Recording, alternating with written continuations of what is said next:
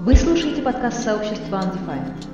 Начнем с того, что именно мы понимаем по термину фреймворк. По материалам статьи Шишенко Шарма. Stencil – веб-компоненты. Были времена, когда кросс-браузерность стоила разработчикам мучений и крови. Мы вынуждены следовать некому своду правил, заложенному во фреймворк его авторами, и писать код в соответствии с ними. История о том, как я перестал делать продукты для фронтендеров, Вы даже можете создавать целые приложения, не используя ничего, кроме чистых JS-объектов. так бы я и продолжал жить в этом мире, если бы жизнь не толкнула меня навстречу фронту. Фреймворк благоприятствует инверсии управления. Так что можно сказать, я реально лажал по UI-части. Однако в этой статье мы рассмотрим кое-что новое. Во фронтенде все по-другому. Cycle.js. А еще я захотел стать дизайнером. Если вы хотите стать частью революции веб-компонентов, это ваш выбор.